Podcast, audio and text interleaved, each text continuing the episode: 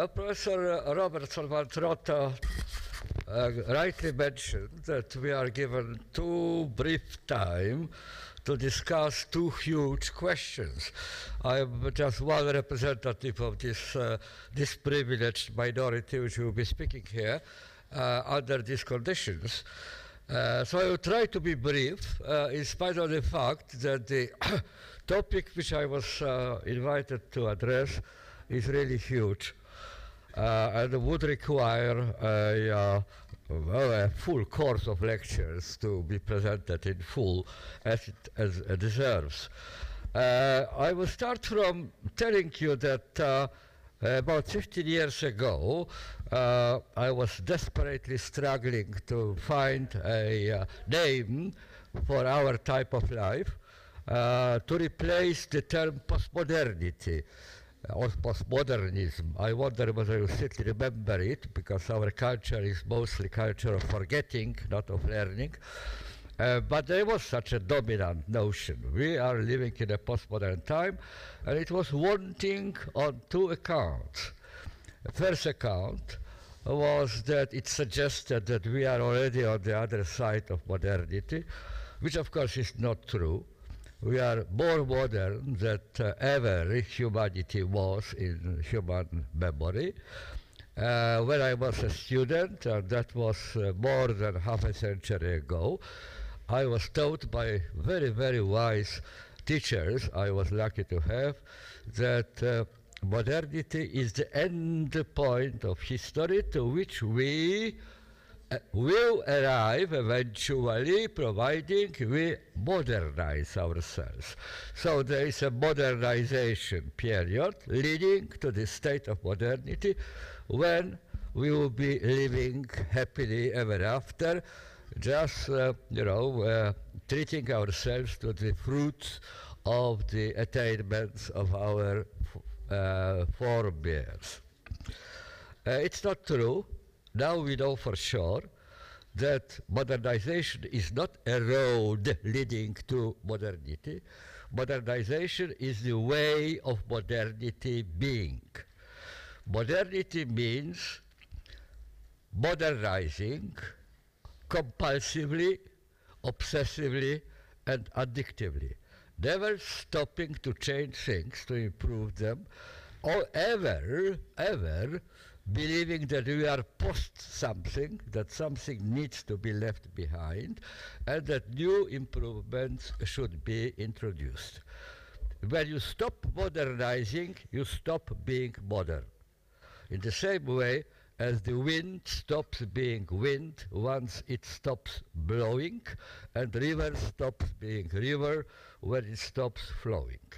So we are actually condemned uh, to spend our life changing things, creating interim periods, transitory settlements, and avoiding uh, reaching the point of uh, destination, of uh, arrival, uh, the point which Leon Battista Alberti in times of Renaissance would describe as the state of perfection. Perfection is the state, ladies and gentlemen, in which every further change could be only a change to the worse, and therefore it is undesirable and should be avoided by all cost. When I was looking desperately for replacement uh, for uh, uh, the term of postmodernity, that was one of the reasons. The second reason was that postmodernity didn't tell us anything about what is the nature of the society in which we are in. It only told us what we are already not, what we stopped being.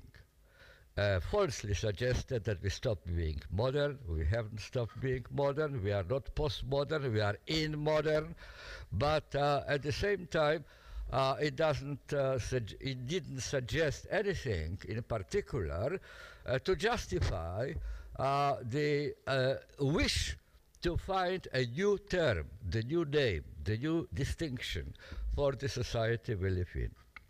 And then I try to settle for the metaphor of liquidity as the positive, not negative, but positive description of the kind of the world in which we live at the moment. Why liquidity? Well, between, because liquid is uh, notorious for not being able to keep its shape unless it is forced artificially for a time being to be in a container, like now in this glass, for example, it will spill over, leak, seep, it will change all the time its shape. And that's exactly what our world around is like. It is liquid. We can't rely that when we go out for a, for a, for a trip and come back, the things will be as they were before. They will be certainly changed one way uh, or the other. That's why I selected the, pro- the metaphor of liquidity to describe the distinction, the distinctive feature of the society in which we live. But then the uh, most uh, uh haunting question for me was what does it mean to be in the state of liquidity? Is it a temporary irritant? Is it a transitory period? Uh, things are not yet finally settled, but they are going to settle. They are going to settle, they are going to acquire a new shape, new system. One system is finished, but here is the prediction of another system emerging. These are uh, preliminary uh, insights into the world to come. That was one possibility. The other possibility was simply that we are in a state of disorder, and here, uh, from here, any, uh, in, in this condition, everything can happen and nothing can be really done. Now, when I'm looking 15 years later, on the on what I remember from uh, debates and discussions and doubts, uh, 15 years old, I come to conclusion, and which I would like to suggest to you, ladies and gentlemen, that we live in a period of interregnum. Interregnum. Interregnum is a very old notion invented by Tito Livio uh, the uh, author of Ab Urbe Condita, the first story of Rome, and uh, his uh, partly leg legendary story. Uh, there was the um, biography of Romulus, who was the first king of Rome. Romulus was king of Rome 36 years. 36 years, and 36 years, mind you, ladies and gentlemen, that was the average length of life of average citizen of Rome. Which means that when uh, Romulus died, there were very few people in Rome who remembered times without Romulus. And uh, there was a panic in Rome. There was a panic in Rome called interregnum. Why? Because the only of source of authority, of binding laws, of binding rules, which was Romulus, disappeared, and there was nothing in sight to replace. Uh, it was clear that once authority disappeared, vanished, allegedly, according to the legend, uh, Romulus didn't die, he went directly to heaven, so he just evaporated. Once that evaporated, there is no one uh, to trust, no one to look for. Uh, it lasted until uh, until uh, uh, Romulus was replaced by Numa, the second king of Rome. In 20th century already, the idea of interregnum was uh, updated to the present condition, and I am following partly Antonio Gramsci, a reformulation of the meaning of interregnum, separating it from succession of kings or dynasties, and putting it in the contemporary context. And what he said was that interregnum is a state in which the old ways of doing things don't work any longer, but the new ways of doing things have not been invented yet. And we are precisely in condition of interregnum. We know that the, when we fall back on our memories and our routines, on things which were tested before and seem to be working, we are expecting a, uh, uh, defeat. We are taking enormous risks. We are just playing a, a, a hazardous game. We are, in a sense, groping in the dark. Uh, ladies and gentlemen, again, I'm terribly sorry for uh, uh, following the habit of old people and reminiscing about my young years. But when I was young, the basic question of, about which we quarreled was the question, what is to be done? Uh, the only question. Uh, once we have decided what is to be done, what is the image, the model of a good society which we ought to create, a system society, a self-equilibrating society as the dominant um, sociologists of the time, Talcott Parsons used to say, once we have this model, there's no problem, no doubt, who will put it in place. Of course, the nation state. Of course, the state like Italy, Germany, France, you know, Britain, they have all the means needed to put things in place. I suggest to you, ladies and gentlemen, that the main question today is not any longer uh, what is to be done. I think that uh, what is to be done is the easiest part of the problem. We can come together, debate, discuss, and come to some sort of agreement. Uh, the real question is who is going to do it? Who is going to do it? Uh, where is the agency powerful enough to put it in place? I'm terribly sorry for this uh, uh, allegory, so to speak, but remember about the hot days when uh, leaders of the most powerful economies in the world, like uh, Germany and France, Madame Merkel, Monsieur Sarkozy, uh, came together on Friday uh, to decide what to do to quiet down the rampant uh, financial markets, to save euro, to save uh, Spain, to save Italy, to save Greece, to save Ireland, to save Iceland. Um, they made some decisions on uh, Friday, and I, I suspect that they spent sleepless Saturday and uh, Sunday waiting for Monday opening of stock exchanges uh, to decide whether what they have done made any sense or not.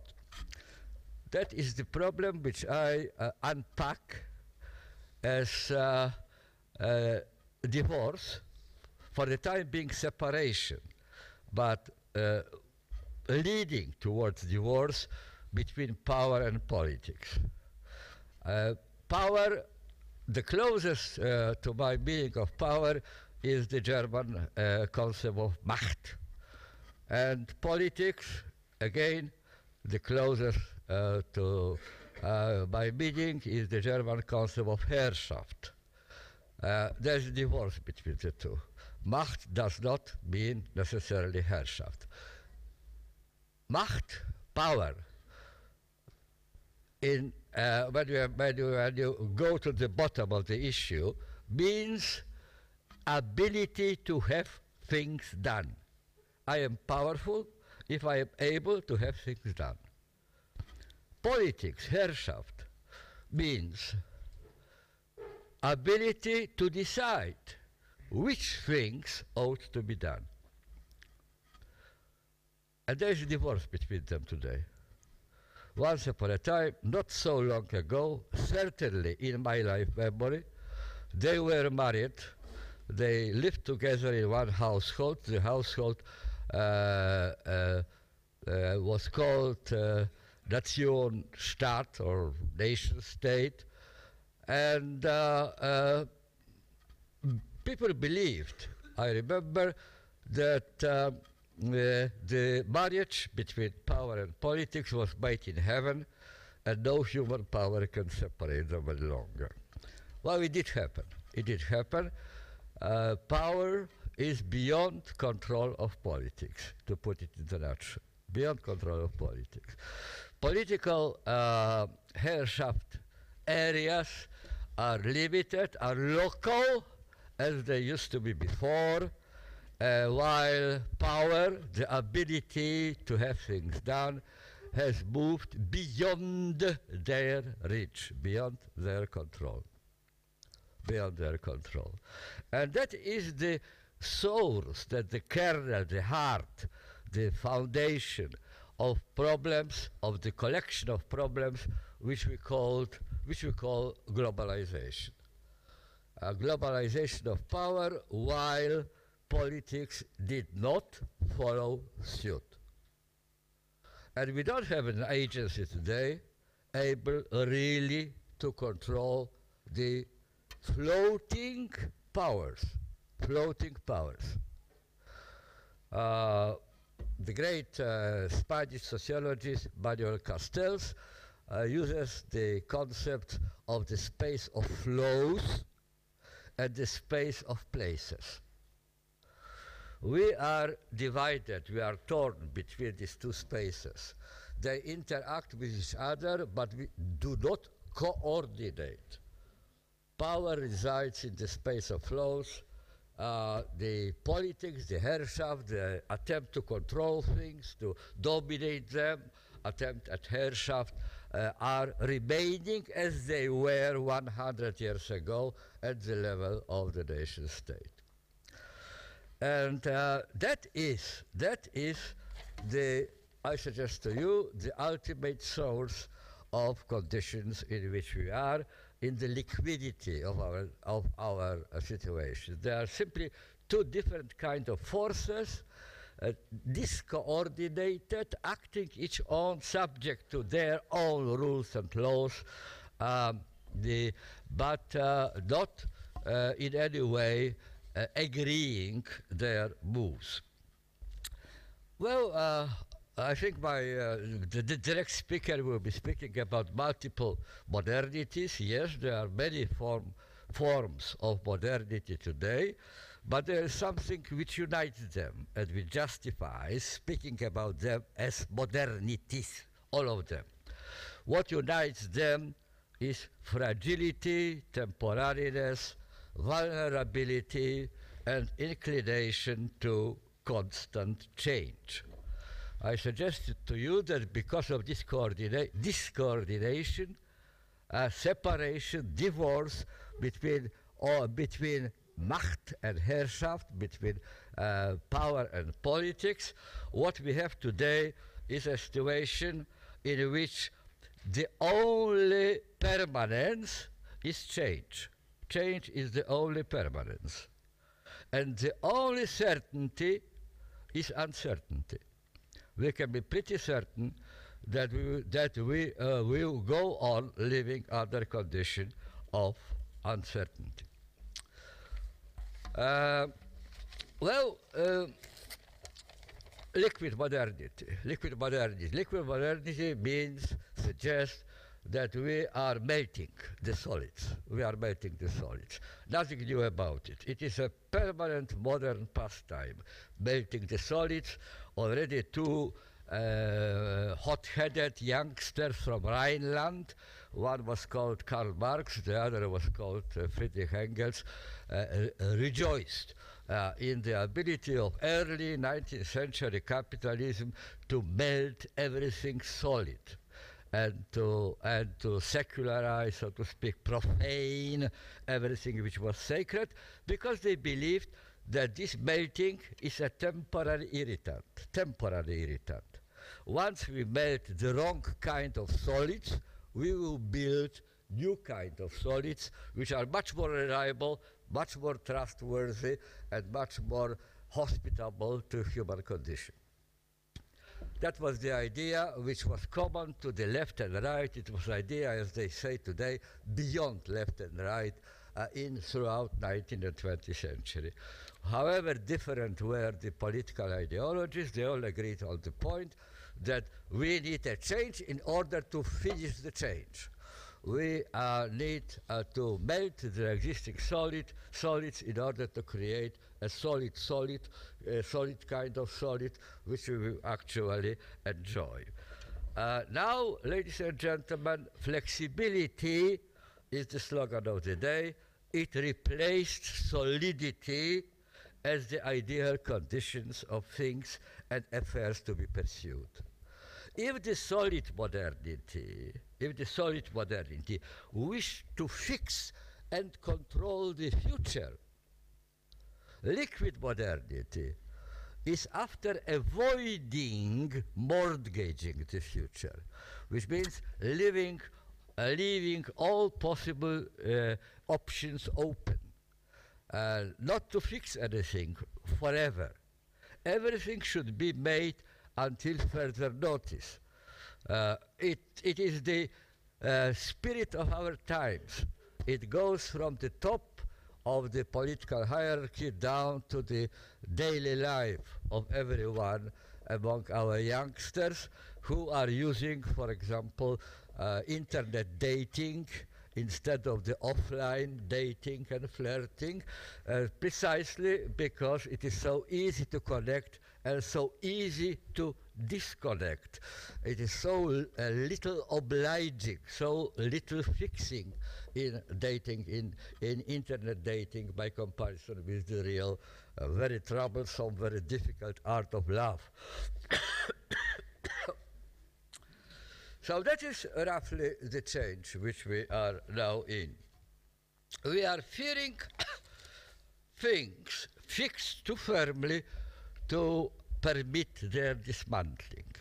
Allegedly, American architects do not accept permission for construction of a building unless a permission to dismantle it after 20 years is attached because they don't believe that whatever they build will be profitable and uh, you know fit for utilizing 20 years from now.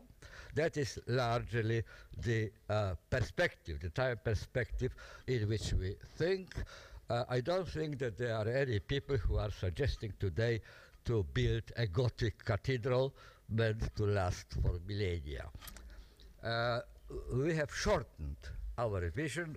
We are our life is fragmenti- fragmentized, episodicized, cut into episodes. Each episode has beginning and the end, but the major care uh, which we feel, uh, which we apply, is how to prevent the episode from having lasting consequences which will constrain our freedom uh, to uh, improvise uh, after a while. After a while, when conditions will change, as inevitably they will. Uh, uh, I have been shown yellow card. Uh, whoever is a lover, uh, fan of uh, football knows what it means. Next will be the red, so I have to stop. terribly, terribly, terribly sorry, but um, I mentioned already, I will just sum up. I mentioned already Talcott Parsons, who dreamed about self-equilibrating system and presented uh, such a model. Uh, self-equilibrating system is a system which successfully defends itself against every change. Every change is transformed into momentary disturbance and then removed. So the system returns to its state as it was before. Uh, the great, uh, our contemporary sociologist Richard Sennett notes completely different uh, uh, condition where he says that perfectly viable companies, organizations, firms are now gutted, not for any purpose, simply to prove their ongoing viability. You need to show that you are able to destroy you, you, yourself on a momentary notice in order to prove that you are still viable, that you should that you can still persist, and uh, uh you are uh, worthy, worthy of trust. Uh, uh, if you remember another German, Eduard Bernstein, one of the leaders of the German social democracy at the beginning of uh, 20th century, he was once uh, condemned and, and kicked out from social democratic movement because he said that movement is all and goal is nothing. But that has become the principle of our life today what we are doing, we are reacting to crisis, we are uh, making improvised decisions just to, you know, uh, close the gaps and, and, and wipe out, out, the blots and stop the, uh, stop the uh, momentary difficulties, but without any idea to which it will actually lead. And the last remark, uh, Max Weber, great one of the greatest sociologists in human memory, defined modernity as uh, instrumental, instrumental uh, rationalism. Instrumental rationalism, that means here is a given objective, given goal, given end. And rationality consists in selecting the most efficient, the most effective means to implement this given end. I would suggest to you, uh, with all uh, uh, honor given to Max Weber, but still I would suggest to you that there's a time to change his indictment and to say that our type of modernity, all modernities, independent of their variety, of their distinctive feature, uh, is, uh, is uh, rationality of possibilism, of possibilism. We are not starting from the destiny. We are not starting from the goals. We are not starting from the vision of the destination, of the finishing line. We are starting from the amount of means at our disposal. What we have, what resources, what means of action we have, and what can be done with them. And we are improvising the answers improvising the answer. We are selecting one thing or another, like in interregnum. I can do that, so I will do that. That looks very attractive at the moment.